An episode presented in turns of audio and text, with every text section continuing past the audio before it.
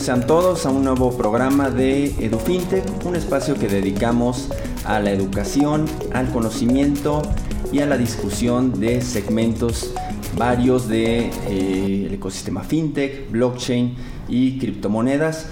El objetivo de este programa no es solo que ustedes pues, conozcan las palabras que se utilizan, el alcance y cómo puede beneficiar en su vida diaria eh, toda esta tecnología, todos estos segmentos, sino también poco a poco ir creando una comunidad en México que se apoye, que dé a conocer eh, estos temas y sobre todo que poco a poco vaya creciendo este ecosistema porque estoy seguro que tiene grandes beneficios económicos y personales para todo el país y si podemos llegar más allá, pues qué mejor. Ahora, como en cada programa, siempre tengo un invitado especial que nos aporta un punto de perspectiva, una perspectiva muy importante de acuerdo a su experiencia, su conocimiento y esto creo que siempre eh, pues alimenta a nuestro público. Por lo tanto, sin más preámbulo, en esta ocasión tengo el honor de participar con Eduardo Gurayev él es director general de la Asociación FinTech de México. En un rato platicaremos todo acerca de, esta asociación, pero ahorita quiero darle la bienvenida. Bienvenido Eduardo a este programa. Muchas gracias Jonathan, aquí a, la orden desde la asociación, lo que se les ofrezca. Gracias por la invitación. No, un placer como siempre contar con, con gente que está aportando tanto a, a este tema. Y en reiteradas ocasiones, o siempre iniciamos, que nos comentes un poco tu eh, historia de cómo has llegado a este momento, desde que estudiaste, distintos trabajos, hasta la situación laboral en la que te encuentras actualmente. Seguro. Eh, bueno, yo estoy en la Asociación FinTech desde octubre del año pasado, son algunos meses. Eh, antes de eso, eh, trabajé en un despacho de Derecho Financiero. Yo soy abogado, estudié Derecho en el ITAM. Em, me gusta mucho el derecho financiero y trabajaba en un despacho que se especializaba en derecho financiero y veíamos temas de mercado de capitales y de regulación financiera en general. Y un poco mi salto al mundo fintech se dio precisamente con el nacimiento de la ley fintech. Cuando empezó a discutirse la ley en fuera de la sede legislativa, cuando empezaron a discutir los borradores, eh, pues nosotros veíamos temas de regulación financiera y el tema de tecnología siempre me llamó la atención. Entonces de ahí, pues el salto natural fue investigar mucho de fintech y llegó un punto en el que gastaba más tiempo investigando temas de fintech y de la industria en general que del derecho financiero de la parte que yo ejercía. Entonces, pues ya fue cuando decidí que era hora de dar el salto. Claro, tío, este es un paso similar al que, que yo he experimentado y mucha gente seguro está en, ese, en ese punto. Y digo, nada más como pues, detalles. En, en, la carrera, ¿Tuviste algún acercamiento con, estos temas o crees que en su momento no, o cuando estudiamos, pues no se le daba eh, el énfasis a pues, tecnología y servicios financieros? ¿O en qué momento tuviste así como una aproximación? Sí siento que faltó, tú también eres itamita y no me dejarás mentir, sí siento que faltó un aire un poco más moderno en este approach de la escuela de derecho. Em, el background técnico del ITAM está ahí y siempre tuviste esto de la economía y un poco de la perspectiva más orientada a la parte de negocios que tanto así de un derecho clásico, pero algo de tech, sí, jamás, jamás vimos en la escuela. Y me hubiera gustado, estaría increíble. Sí, creo que la, mayoría de, las personas o los que nos escuchan que están estudiando se enfrentan a estos temas esto en el entendido que las universidades están cambiando sus programas enfocándolos a pues esta nueva realidad, pero digo, lo máximo que vimos fue telecomunicaciones. Eso era lo moderno. Eso era lo moderno, propiedades industriales, digo, no necesariamente, pero es, como, sí. E, esos, esos temas, pero si tienes razón, no, mm. nada realmente... Tecnología aplicada a servicios financieros, creo que... Mi primer acercamiento a Bitcoin fue cuando un compañero hizo su tesis de Bitcoin, un, poco más grande que yo, y se tituló a eso de 2014. Hizo su tesis del tratamiento jurídico de Bitcoin, que es un Bitcoin para términos civiles de la ley, ¿no? dado que no es una moneda, pues ¿qué es? ¿Es un bien? ¿Es un derecho? ¿Cómo lo tratamos? ¿A qué, regulación le cabe? es una permuta. Innovador, ¿no?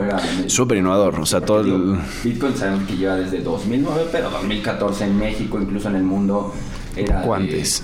de muy poca gente. Se tituló en 2014, pero esto lo cocinó un año antes, punto. Ah, Entonces sí, sí tenía un punto innovador y la es que nos metíamos y veíamos que eran cositas que valían bien poquito y pues medio que me clavé yo y lo vi y me gustó y lo dejé dormido un rato y luego un par de años después pues resurgió con, con, pues, con un interés totalmente enfocado. Sí, claro. Y lo que hemos visto constantemente o analizamos en este programa es que, y es una recomendación, la gente tiene que ser autodidacta, ya no podemos esperar que todo el conocimiento o toda la formación venga de nuestra casa de estudio. Es necesario que la gente investigue y lo mejor, no me dejarás mentir, las herramientas ya están en, sí, en Internet. Completamente de acuerdo. Con tanta información que hay ahora, la vez que el hecho de ir a un curso presencial tiene que ameritarlo por una cosa especial del maestro, por ser un tema súper complejo que requiera que te lo enseñen con un lapicito y trazando y borrando, pero sí, todo está en Internet.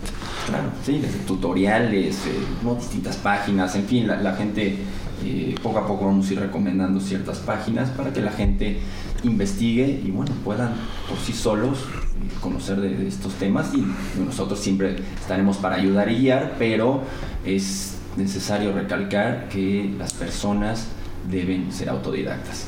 Ahora, mencionaste que después de este despacho pasas a la Asociación FinTech de México. ¿Nos puedes contar qué es la Asociación FinTech? ¿Cuál es su objetivo?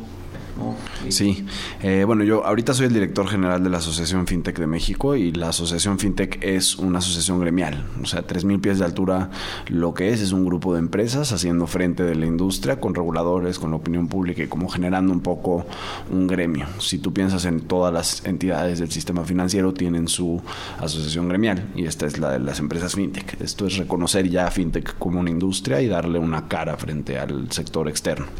¿Ok?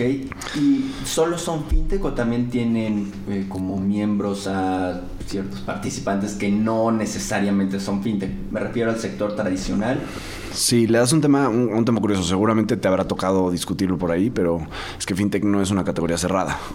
Eh, decir solo admito fintechs en, mi, en, una asociación, pues no es tan sencillo porque ¿qué es fintech? Eh, fintech es, y esto seguramente ya lo habrás tocado, es una... pero por favor explícanos, ¿qué te refieres con que no es una categoría cerrada? Es que ¿qué es fintech? No? O sea, no podemos hablar como de la asociación de Sofomes, que dice, ok, para entrar a la asociación de Sofomes te requiero que seas una Sofom. Entonces es muy sencillo, eres una Sofom, bienvenido, no eres una Sofom, pues no. Eh, fintech es un, como una etiqueta que se le pone a diversos servicios financieros. Tienen ciertas cosas en común, a nuestro parecer son ciertos servicios financieros que apalancan la tecnología para prestar servicios financieros, tanto aquellos tradicionales como algunos bastante novedosos, pero además tienen algo que es que están diseñados para un usuario y con el usuario en el centro. Esta es una idea fintech. Como suena y como es, pues no es algo completamente cerrado. O sea, tú puedes tener un fintech desde casa de bolsa por ejemplo, que hay casas de bolsa en la asociación, que son casas de bolsa reguladas frente a la Comisión Nacional Bancaria de Valores, pero su propuesta es 100% fintech, entonces son fintech y también podrían entrar en la Asociación de Intermediarios Bursátiles, pero pues son fintech, entonces están en la asociación. Hay bancos, por ejemplo. En su momento estaba Bancaol, que ante los ojos de la CNBB pues es un banco, pero la propuesta de valor es fintech y siempre está diseñado como una fintech y 100% en línea.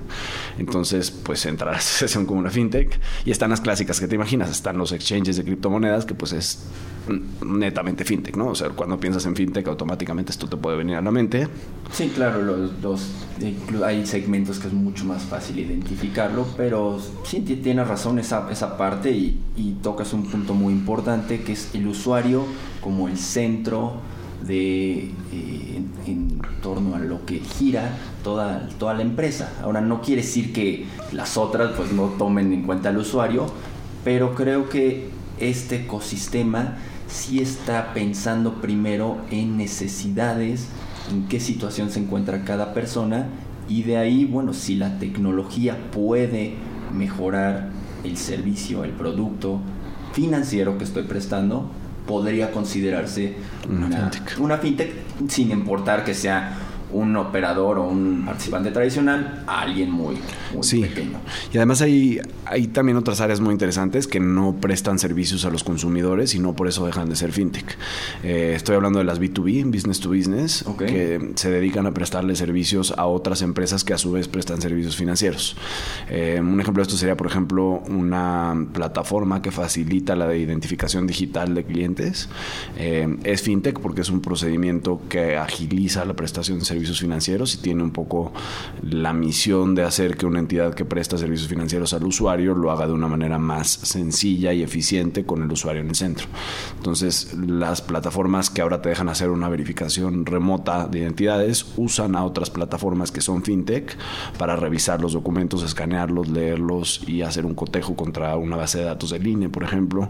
Y todo esto se hace de una manera pues muy eficiente. Más acelera, más económica y, Eso. la interfaz es incluso mucho más amigable para, para, los usuario. usuarios, ¿no? Lo que al final eh, y así buscan competir con otros jugadores, siendo mejor para el usuario. Que el usuario hable de su experiencia con la fintech de una manera mucho más favorable de lo que ha tenido en otras partes del sector. Correcto. Oye, y eh, bueno, vemos que fintech pues, claramente, además de que no es solo una palabra, una palabra que pueda eh, ser no se pueda limitar su alcance, también el ecosistema fintech vemos que está en distintas partes del mundo. O sea, no es que solo eh, pertenezca a cierta latitud, sino que realmente está creciendo a nivel mundial y pues los beneficios se pueden replicar en distintas partes. No, no estamos atados a, bueno, es que solo si tienes un desarrollo tal o eres de primer mundo. Mucha gente pensará, bueno, es que solo en Estados Unidos hay desarrollo fintech. Y todo lo contrario, hay desarrollo fintech ¿no? en muchos lugares que seguramente eh, pues ahorita nos, nos platicarás. Y justo por eso vimos una noticia hace unas semanas de la llamada Alianza Fintech Iberoamérica. Y a grandes rasgos creo que es un conjunto de distintas asociaciones de países que están impulsando eh, este tema, pero cuéntanos, ¿no? ¿Qué es esta alianza y México, pues cómo juega aquí. Sí, seguro. Eh, estoy completamente de acuerdo con lo que dices. Esto definitivamente no es un movimiento local, no es un movimiento nacional, no es un movimiento de Latinoamérica, sino que es un movimiento de absolutamente todo el mundo. Eh, se inserta en el movimiento tech. Realmente lo que pasa es que esto es lo que le aplica a las finanzas del, para la parte tech, pero tech es para todo. Entonces, tech llegó para quedarse, sin duda, y fintech es una de estas partes de tech que llegó para quedarse. La Alianza Fintech Iberoamérica un poco parte de esta idea de que en todos lados se está llevando una batalla muy parecida y se está llevando una transformación muy parecida de los sistemas financieros. Em, lo que pasó fue que nos pusimos de acuerdo las asociaciones de todos los países, casi todos los países que integran la, la región de Latinoamérica, más Portugal y España para integrar una asociación regional que represente a todos. Eh, es una asociación, como bien dices, integrada por otras asociaciones en la que estamos como miembros fundadores los mexicanos con otro grupo de, asociaciones civiles de los de diferentes países. México juega un papel importante porque pues tiene un lugar estratégico en Latinoamérica, tanto desde el punto de vista de lo que ofrece para los negocios y la opción que es como mercado, como el trabajo que se ha hecho desde México para promover el ecosistema fintech. Entonces somos miembros fundadores y al fundar la asociación, la Alianza Fintech Iberoamérica, propusimos que México fuera la sede permanente de esta alianza. Esto es, desde México está la presencia, los pies están en México, ¿no? es una asociación de todas las asociaciones, pero en algún lugar tiene que radicar la persona moral y pues es mexicano. Em, después de eso hay una presidencia y esta se elige cada año. Entonces el primer año fue la presidencia fue española y esto fue un periodo que concluyó hace algunas semanas y ahora México tomó también la presidencia por una elección, postuló su candidatura y este recibió la votación favorable de los de los reunidos y ahora es la presidencia. Entonces somos sede y presidencia. Eh, ¿Por qué? Realmente nuestra, nuestra candidatura ofreció algo valioso para las otras empresas y mucho de ello tuvo que ver con la ley FinTech. Eh, supongo que has ido a distintos países, has hablado de estos temas y tienen un gran interés por, pues, por, esta ley. ¿Cuál ha sido tu visión y, ¿no? en los eh, distintos pues, eventos a los cuales has asistido. ¿Qué les gusta? ¿Por qué fue importante la ley FinTech de, eh, que, se, que se promulgó? ¿Y hacia dónde va todo esto en Latinoamérica? Ya, eh, pues sí, un poco el tema es que la ley FinTech ha reflejado este movimiento y el crecimiento de la industria. en todos los países está sucediendo esto, pero no en todos los países tienen este movimiento legal para respaldarlo. Desde el punto de vista del emprendedor, ¿por qué es buena la ley FinTech? Y muchas veces nos lo preguntan, ¿no? ¿Por qué quieres una ley si te implica costos de cumplimiento? La razón más esencial es, bueno, la razón más esencial, la razón es que hay una mayor certeza legal. Las empresas se benefician siempre de saber qué reglas tienen que cumplir y estar claros que si las cumplen no van a tener un potencial problema. Eh, esto pasa en todos lados, nada más que en México se atendió esto de una manera muy favorable por el, por el gobierno y por la iniciativa pública y se hizo la ley FinTech. ¿Qué ha pasado con las otras jurisdicciones? Es que han volteado a ver a México como un ejemplo en esta regulación y en esta creación de la ley por la interacción que hubo entre el sector público y el privado las autoridades fueron muy abiertas y recibieron de una manera bastante, bastante abierta de nuevo a las empresas para que les platicaran qué necesitaban de una ley y cómo esto se podía conjugar con el, sistema jurídico existente, porque tampoco es una ley que se dé en lo aislado, ¿no? Es parte de un sistema jurídico bastante complejo. Correcto. Nos han buscado de otras jurisdicciones y hemos platicado con ellos porque les interesa tener una ley propia para regular eh, estos sectores y esto fomente la inversión en las diversas industrias fintech de los países y la ven en general con, muy buenos ojos. La verdad es que sí puso a México en una... En una muy buena posición en cuanto a pues sí, cierto avance, innovación y... Correcto. ¿no? a México como un país que está dispuesto a escuchar y a, bueno, a seguir adelante, no rezagándose eh, en, estos temas. Y la ley tiene muchos puntos bastante que a mi punto de vista reflejan un progreso, una manera de, ver, de entender las cosas bastante progresiva. Eh, hablan de un principio de competencia, está basada en un tema de progresividad, hacia dentro de la ley hay diferentes niveles de cumplimiento, habla de muchas cosas de un sistema bastante moderno, ese es un, gusto de ver. Oye, y, tocando el tema de la ley, eh, me han comentado varios, sobre todo eh, pues, de otros países, que les interesa la parte del eh, llamado sandbox. Aquí lo llaman modelos novedosos, pero bueno, en, el mundo se conoce como sandbox. Para la gente que no esté familiarizada con este tema.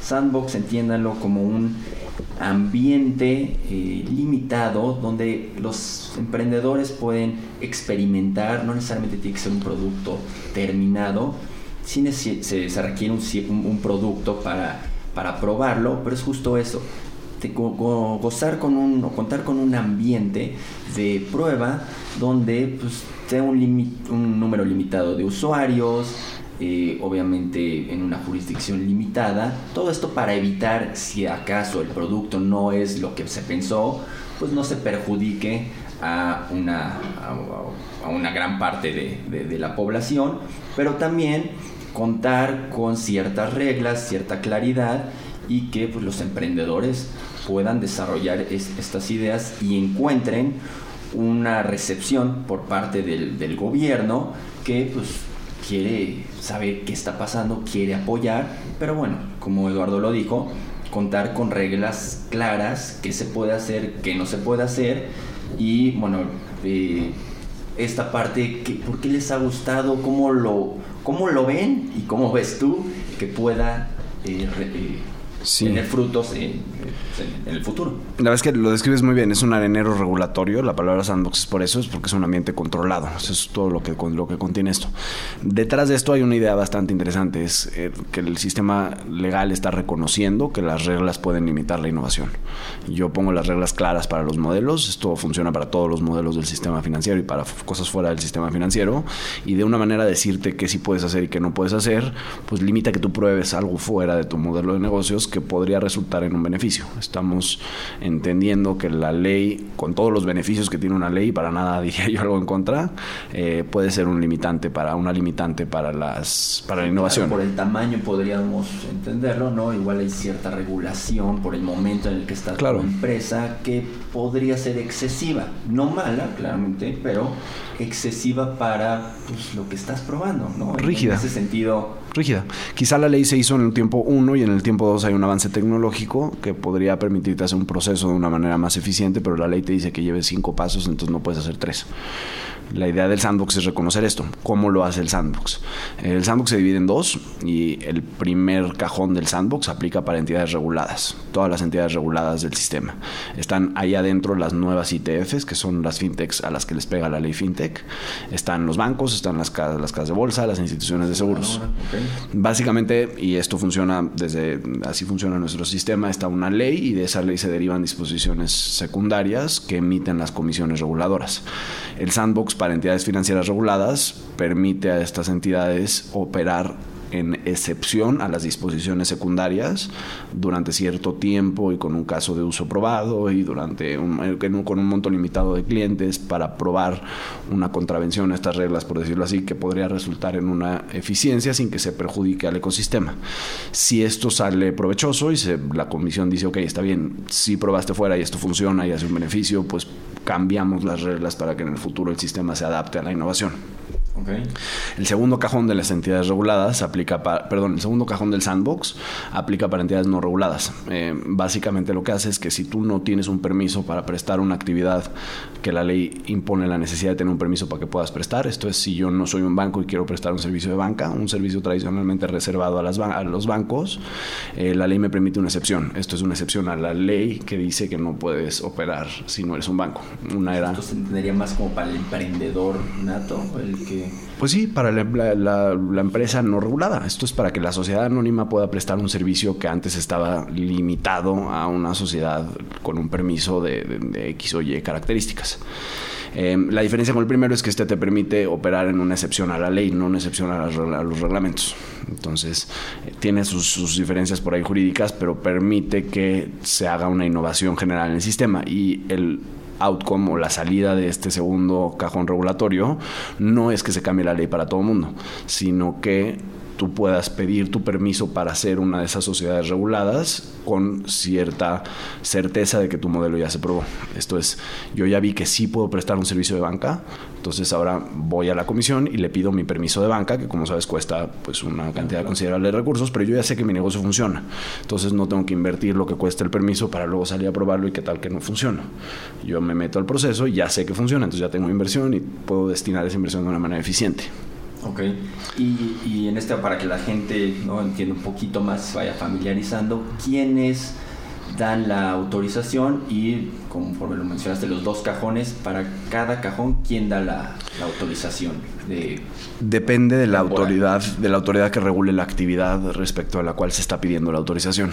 Eh, si yo quiero, si yo soy una institución de seguros y quiero operar en el primer cajón, esto es para las entidades reguladas, pues voy con la Comisión Nacional de Seguros y Fianzas y ella me autoriza porque es la que redactó las disposiciones respecto a las cuales pido una excepción.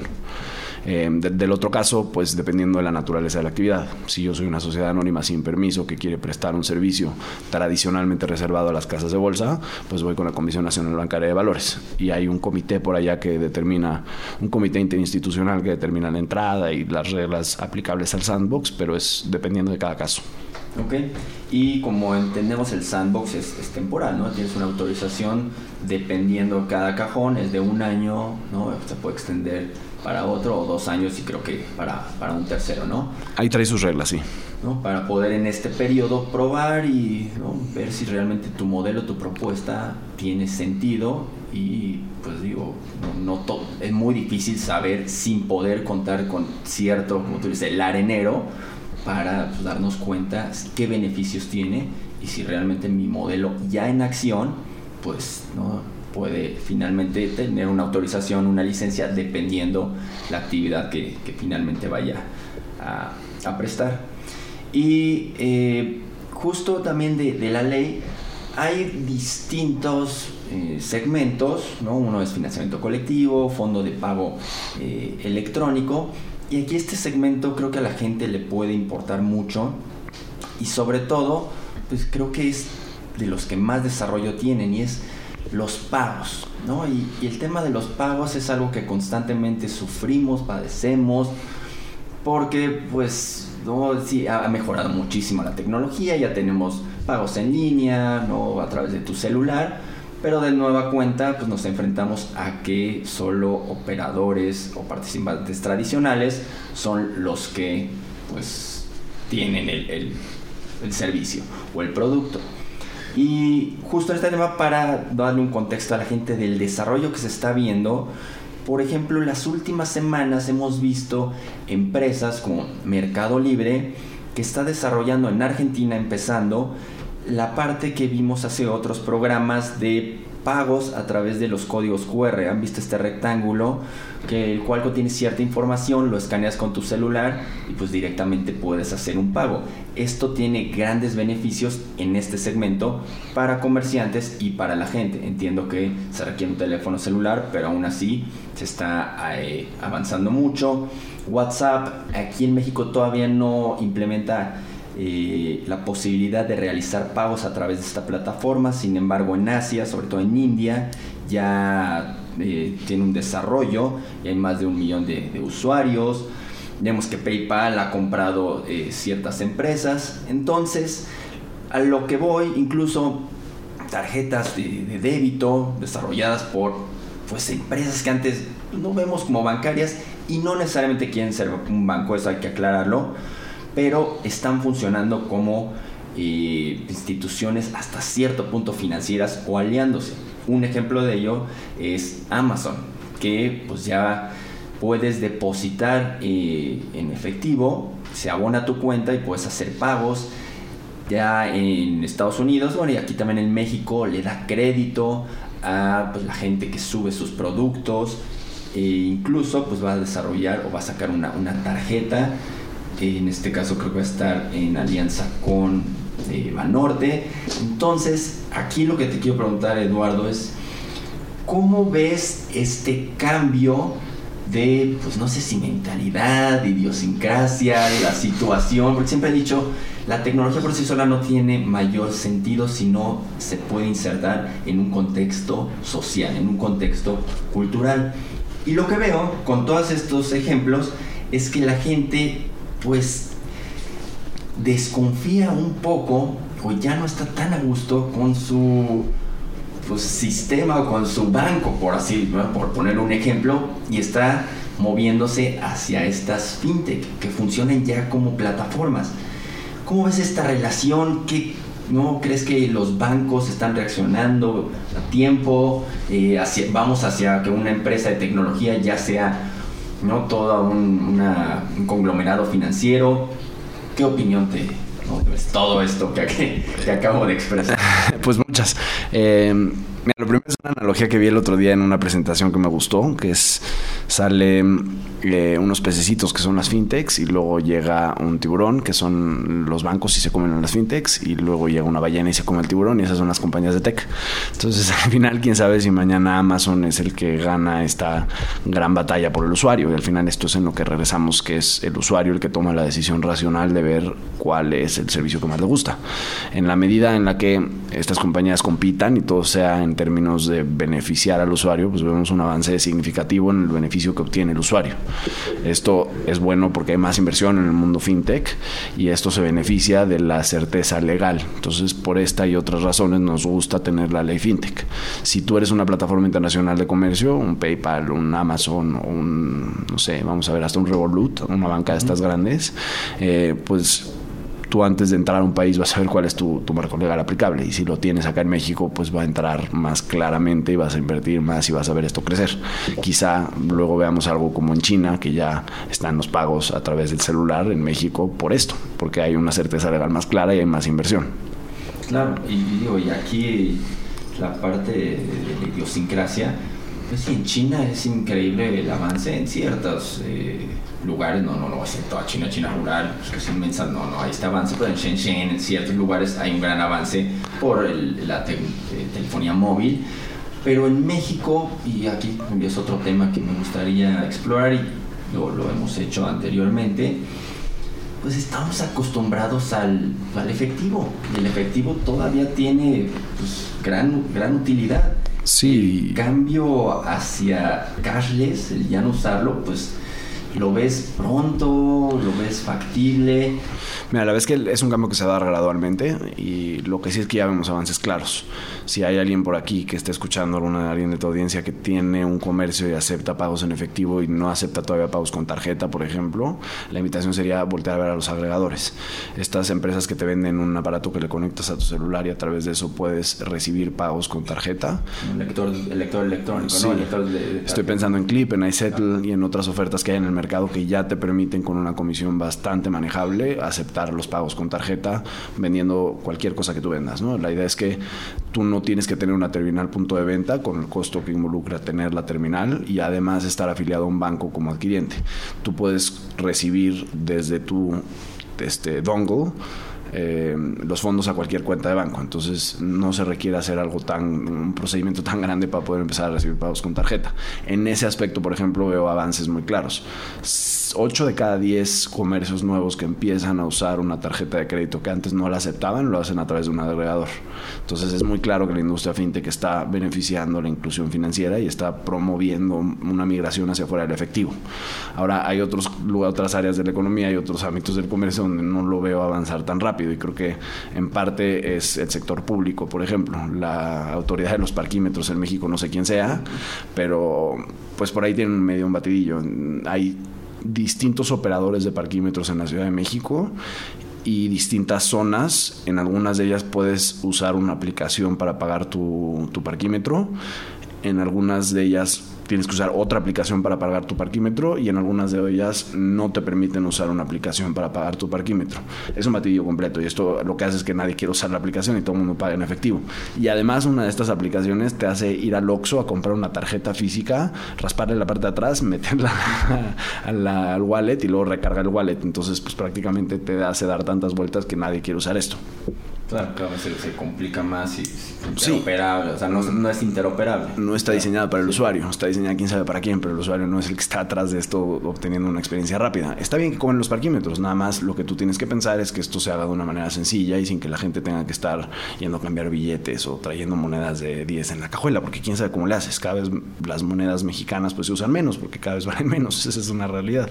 Claro, y hemos visto en otros países, empezando, como le decías, en el transporte público, metro, bueno, aquí en, en, digo, en, en Londres y en otros eh, lugares, pero aquí en México el, el metro, metrobús, que es lo que más le coici usa la gente, por, por ahí. Por ahí podríamos deberíamos empezar. de- Sobre todo que son sistemas, o sea, el tipo el parquímetro, na- yo vuelvo al parquímetro porque es el que uso todos los días. eh, pues nació en una época donde ya no es aceptable no, no tomar tarjetas de crédito y no, o sea, no, es como que es algo que tenemos rezagado de hace varios años. Los parquímetros empezaron hace dos, tres años en la Ciudad de México y no entiendo por qué no nacieron digitales. Es un tema de política pública y al final el efectivo es costoso y el Estado paga estos costos. Tanto los particulares como el Estado tienen el cost of cash que le dicen estos estudios económicos. El efectivo es un enemigo del desarrollo en estos sentidos. Debería haber una política pública más ordenada, me parece, para, para migrar hacia una sociedad sin efectivo. Claro, desde incentivar hasta pues poner, sentar las bases para que la gente se, se suba y, Y sería un avance considerable en prevención del lavado de dinero, por ejemplo, porque pues obviamente todo lo que se haga en el sistema financiero está mejor cuidado en términos de prevención del lavado de dinero que lo que se haga en efectivo. claro, en la parte de recaudación fiscal. ¿no? Claro, ni se diga, ni sí. se diga. Sobre todo con cosas públicas como los parquímetros, porque pues ya está fiscalizado, ¿no? Vamos, quiero pensar. Sí, claro, y yo también creo que tiene muchos beneficios. Y bueno, aquí un tema que he escuchado y digo, es, es latente, desconfianza que tiene la gente en, sí, en el gobierno, en los servicios financieros, y pues por eso todavía prefiere usar su efectivo y está bueno, confía en que lo que tengo abajo del colchón, pues digo, vale menos, ¿no? Por el tema inflacionario, pero bueno, al menos yo lo tengo, está seguro, no me lo quitan. Y a lo que me lleva esto es al tema de la confianza. Y toco este tema porque eh, el ecosistema fintech, como muchos eh, ecosistemas o muchos segmentos que nacen, se prestan inicialmente o cuando están comenzando a que la gente abuse de ellos. Porque como hemos tratado de en este programa siempre dar un conocimiento a la gente que sepa de qué trata, cuáles son los impactos, en, fin, es ese, esa educación, pero además de crear una comunidad y de ver qué beneficio le da a la gente, una parte muy importante que tengo, digo, y nos interesa a todos, seguramente compartes esta idea, es evitar que la gente sea eh, perjudicada. Y en este punto, pues creo que hemos visto muchísimo, pues han surgido fraudes. Realmente, sea segmento de financiamientos colectivos, y no nada más es de fintech, esto es en sistema financiero. Pero ahorita este programa trata de fintech y pues hemos visto en criptomonedas, en financiamientos colectivos, en aplicaciones diversas que pues estafan a la gente. Y aquí pues me gustaría saber eh, qué podrías recomendarle a las personas que hicieran, ¿no? qué alertas deberían de, detectar cuando se enfrenten a pues, ciertas eh, ofertas de, de, la gente. ¿no? Y seguro has visto millones que sí. estos esquemas fraudulentos. Mira, la, verdad es que la, confianza se gana poco a poco. Todo mundo que entra, todas las personas que entran en el ecosistema cripto, por ejemplo, te dicen que primero lo hacen con un depósito de 20 pesos y juegan en el sistema y ven que pues, sus 20 pesos regresan o regresan 17 porque perdieron por ahí un poco, pero pues ya después de eso le meten 200 y después le metes 1000 y después ya vas para arriba. Eh, esto se, se pierde poco a poco y en la medida en la que sepamos usar una implementación gradual, esto va a funcionar mucho. La señora que empezó a aceptar tarjeta en su tienda a través del clip, pues poco a poco va a empezar a estar más, más familiarizada con el sistema y le va a tener menos miedo al sistema financiero. Eh, de lo que mencionas, de las pues un poco los, atracos que se, han, que se han suscitado en la industria pues pasan en todos lados como bien dices no es un tema del sistema financiero en general. La ley fintech busca proteger al usuario de las plataformas sí reguladas y en este sentido el usuario gana con una ley fintech porque tiene recursos de queja con las autoridades y tiene un marco legal que le garantiza que estas empresas están operando como deben de hacerlo. Pero hay otras empresas que están fuera de la ley fintech que están fuera del ecosistema fintech que no son empresas serias y que se aprovechan del desconocimiento de la gente. Ahí la recomendación es, pues mira, la verdad es que lo primero es que hay que evaluar la propuesta de estas empresas. Muchas veces hemos visto que pues no ofrecen un servicio financiero concreto. Te metes a su página. adelante, adelante. Te, ofrecen rendimientos, o sea, sí, la ley prohíbe esto, ¿no? Esto es un foco rojo. Rendimiento a la gente. Esto es un foco rojo en el ecosistema cripto. Cualquier persona que te ofrece un rendimiento, te garantiza un rendimiento, te habla de un rendimiento esperado, pues levanta la ceja, ¿no? No, no, no es que a priori esté mal, pero la es que las probabilidades de que estén bien son muy, muy bajas ¿no? en el ecosistema cripto. Esto es foco rojo, a mi, a mi parecer. Y en general, le des ver la propuesta de las empresas de una manera objetiva. Cuando te metes a las páginas y te hablan de un club millonario y de una manera de repensar los sistemas financieros, pero no te dicen, te voy a agarrar tus pesos, te los voy a depositar en una cuenta y te voy a permitir que uses esos pesos para X, Y y Z, pues entonces ahí estás entre algo que te está vendiendo aire, porque pues eso es lo que está sucediendo, ¿no? Y la verdad es que no es fácil saber cuál es bueno y cuál es mala y la idea es pues siempre antes de entrarle verlo con mucho cuidado. Sí, claro, digo, entre las recomendaciones está justo la que decías de una empresa que te está garantizando rendimientos. Digo, no, no es que igual no existan, solo pues no puedes saber a priori si esta empresa va a tener rendimientos, entonces no puedes garantizarle a la gente. Otro que, que me he enfrentado es que preguntas de, oye, pues cómo funciona tu esquema, ¿no? En qué invierten o ¿no? qué infraestructura utilizas. Y la clásica, es, es muy complicado, ¿sabes? Tú no lo tienes que saber. Eh, pues ya sabes cómo funcionan las criptomonedas. O... Dame 10 y te devuelvo 20. Exacto, olvídate, yo ¿no? tengo una, una máquina casi casi mágica y es bien complicada, pero, pero funciona. Pero dame tu dinero. Exacto, digo, no, no es que los esquemas ni que se puede explicar, en, eso también debe quedar claro. Muchos de estos segmentos no se pueden explicar en cinco minutos. O sea, te puedo dar las bases, se deben dar las bases, pero sí eh, revisten cierta complejidad. Pero eso no significa que no puedas darle claridad al usuario sobre en qué está invirtiendo y cómo está funcionando. ¿Y qué problema tengo a solucionar? También esa es una, una, tesis básica de cualquier negocio, esto no solo es fintech. Si tu negocio no soluciona un problema, pues no hay nada detrás. Si yo te digo que te voy a vender el acceso limitado a una comunidad de negocios exclusiva de rendimientos, pues no te estoy solucionando nada, ¿no? Echarle un ojo a eso y ver la propuesta también desde el punto de vista de quién te la está ofreciendo. Si son personas pues a que se dedican, son personas que pertenecen a otras empresas, tienen un historial de creación de unas empresas válidas, son profesionales reconocidos, pues hay que echarle un ojo también a quién está detrás de estas ofertas. Claro, y aquí mi recomendación, siempre la hago, es esto es tan fácil como meterse a Google, buscar en Twitter, poner el nombre de la empresa, eh, de los accionistas, de la gente que está detrás y al ladito fraude. Y pues directamente arrojarán ¿no? Eh, varios resultados en los cuales en muchas ocasiones ya desde ahí se detecta pues, que alguien no alguien duda. No sé si exactamente es un fraude, pero ya hay duda. Y poner énfasis en que es una empresa dándole mal nombre a nueve buenas, no al revés. O sea, el ecosistema, el ecosistema fintech, y esto es, aplica 100% para México, está dominado por propuestas valiosas de gente que está buscando hacer las cosas bien. Hay un par de manzanas podridas, pero para nada hay que dejar que esto entinte un sistema y un ecosistema vibrante con las ganas de hacer las cosas muy bien. Sí, sí, exacto. No hay, no hay que satanizar por un caso a todo, Para nada. A todo el, ecosistema. Como tampoco lo harías en otros negocios, ¿no? Esto no es exclusivo de fintech, ni de finanzas, ni, de nada. Los loteros de coches, por ejemplo, pues por cada nueve buenos hay uno malo y ese, ese malo le da mala reputación a todos los demás. Exacto. Y, la gente debe de, pedir... Eh, pues los documentos o al menos checar si hay un registro y seguramente las los reguladores pues tendrán una base donde pues, esta empresa sí está, tiene la autorización para funcionar como una ITF o cualquier tipo de, empresa.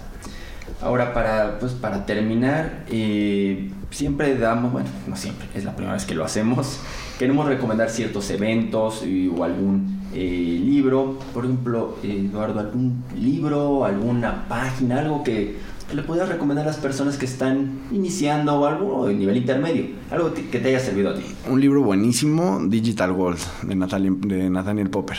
Es una investigación de cómo, eh, bueno, está un poco formulado como una investigación y por eso digo que es una investigación, porque es un análisis periodístico y tiene como esta idea de ser non-fiction, de cómo surge Bitcoin en la comunidad que originó Bitcoin en Estados Unidos. Y está tan complicada la trama y tan divertido que parece que es ficción pero no lo es. Entonces de ahí puede salir muchas lecturas muy interesantes del mundo cripto. Sí, realmente es, muy bueno ese libro que, recomiendas y sí, lo cuenta como una novela, pero realmente está basada en... Es que no es, no es ficción. son, hechos reales y la ventaja de ese libro, lo que a mí me gustó mucho, es que no es técnico. Es muy digerible. Es... Exacto, es una buena aproximación o un acercamiento para entender cómo surgió este ecosistema sin caer en lo técnico y ya de ahí podrá saltar a, también otro que tiene esta idea de hacer las cosas, de, explicar el ecosistema sin caer en tecnicismos es Antonopoulos. Tiene un libro de Banking on Bitcoin, que es como una colección de sus charlas sobre Bitcoin y cómo habla él en eventos públicos transcrito. Eh, es muy bueno, es una buena introducción también y son lecturas muy sencillas. Si tienes cinco minutos lees una y luego 20 minutos otra, es como buena, bueno para tener en la bolsa. Y, también el, en YouTube pueden seguir a Andreas Antonopoulos, es, es realmente la persona que más ha dado a conocer. se le debe. Dije Banking on Bitcoin, ¿verdad? Pero no se llama Banking no, on Bitcoin. No, Banking on Bitcoin. Me confundí con, el, documental, claro que sí. Es de la serie Netflix. Es The Internet of Money. The Internet of Money o Mastering Bitcoin. Sí, no, The Internet of Money es al que me refería, porque Mastering Bitcoin ya es mucho más técnico, ¿no? Sí, Mastering Bitcoin ya es para desarrolladores. Y bueno, ya que mencionas Banking on Bitcoin, es la serie, es la serie de Netflix. En Netflix, y bueno, pues ya, ya que estamos aquí. sí. Eh, Aquí me gustaría hacer una aclaración porque pues, mucha gente seguro ve, el, eh, tiene Netflix. Esas, ese programa documental, el Banking on Bitcoin, es muy, es muy bueno. Digo, no es tan Tiene aspectos buenos. Pero tiene aspectos, digamos, rescatables. Sí. Sin embargo, hay una nueva, una nueva serie que son capítulos de 15 minutos. Se llama, no, me acuerdo ahorita cómo se llama, los, los pongo en los, en los datos eh, pero toca el aspecto de criptomonedas y realmente lo hace de una manera sensacionalista, alarmista. Exacto, amarillista y digo, cada quien es libre de, elegir lo que ve, lo que escucha, eh, lo que lee, pero pues sí hay que tener cierto ojo ¿no? crítico porque, pues digo, nosotros estamos en favor, pero siempre lo intentamos de hacer de una manera objetiva, no somos maximalistas ni mucho menos. Pero también les recomiendo que tengan cuidado con pues, gente que, o no lo entiende o realmente está pues, en contra de, este ecosistema y, de, y los van a alarmar o les van a decir que todo es un fraude o pues, no, sí, la verdad es que eso no va a llevar a ningún lado, ¿no? Esto digo para quedarse y el poco a poco se ve probando cada vez más casos de uso que van mucho más allá de algo potencialmente ilícito como se muestra en estos shows. Sí, exacto, tratan de, sí, amarillistas. Y ya que los analizan y la gente conforme vaya entendiendo más, o los que ya sepan, pues va a poder detectar claramente focos rojos, que pues, uno es completamente anónimo. Ya estamos hablando de criptomonedas, eh, pues eso no, no es cierto, solo se usa para el crimen organizado, tampoco. Para nada. Eh, es cierto que es una tecnología súper novedosa que nunca antes existía, tampoco es cierto, es un conjunto de tecnologías, iremos explorando a lo largo de los programas. En fin, es una recomendación, todo lo que se diga aquí y en cualquier otro lado, tómenlo. Con un grano de sal. Exactamente, no está. Y un, evento que quisiera recomendarles se llama FinTech Forward. Es eh, por, desarrollado por la Cámara Mexicano-Alemana y el despacho Santa Marina y Esteta. Aquí van a discutir aspectos jurídicos, obviamente de la ley eh, FinTech, y se va a llevar a cabo el 5 de julio de, obviamente, es próximo, próximo mes y es en el Hotel Presidente Intercontinental. Les puedo dejar los, los datos, también la descripción de, del programa por si les interesa. Creo que ¿no? cuantos más eventos y seguramente les recomendaremos muchos más. Creo que pues tiene, tiene sentido que asistan, escuchen, lean y todo lo que les hemos recomendado. Para despedirnos, ¿no, Eduardo? Eh, te pido dos cosas. Una, ¿no? lo que quieras compartirle al público, ¿no? ¿Qué, te gustaría, qué vas a hacer? ¿Qué te gustaría que entendieran, dejarles? Y un contacto, ¿no? Mail o Facebook, donde te pueda localizar la gente por las dudas que, que puedan tener. Seguro. Eh, de lo primero, la recomendación siempre sería que lean las fuentes que les interesen de primera mano. Siempre es algo valioso meterte y ver la tecnología y ver qué está detrás de estas ofertas de negocios y entender a la industria fintech desde la fuente. Hay que ver qué empresas están haciendo las cosas, qué autores están hablando de esto y no dejarte llevar solamente por lo que escuchas o por lo que cuentan por ahí. Eh, toda la información está ahí y un poco lo que platicabas de la idea de que la educación pues, ya está al alcance de todos, eso es muy cierto. Y pues de un contacto es, bueno, lo primero que les diría es que se metan a la página de la asociación. Estamos en www.fintechmexico.org. Ahí van a ver una lista de empresas que están en la asociación, alguna que otra iniciativa que tenemos. Eh, tenemos por ahí también un buzón de comentarios donde nos pueden dejar lo que, lo, que les interese y también les voy a dejar mi correo. Es asociación y ahí pueden encontrarnos también. Perfecto, pues te, agradezco que hayas venido al, programa. Ha sido un placer platicar contigo. Estoy seguro que, pues, que a la gente le, sirve. Ah, y que nos sigan en las, en las redes sociales también. Estamos ah. Facebook, Twitter y LinkedIn. FinTech México. FinTech México, en Facebook, Twitter y LinkedIn. Ok, bueno, pues seguramente la gente lo hará. Y pues no me queda más que darle las gracias por escuchar un nuevo programa de EduFintech, que es este espacio que dedicamos a la educación, conocimiento y discusión de segmentos fintech, blockchain y criptomonedas. Mi nombre es Jonathan Stahl, a mí me pueden encontrar en un correo educacionfintech.gmail.com eh, arroba edufintech en Facebook y mi nombre completo Jonathan Hilton Stahl Duque en LinkedIn pues no me resta más que darle las gracias y nos vemos en una próxima edición. Hasta luego.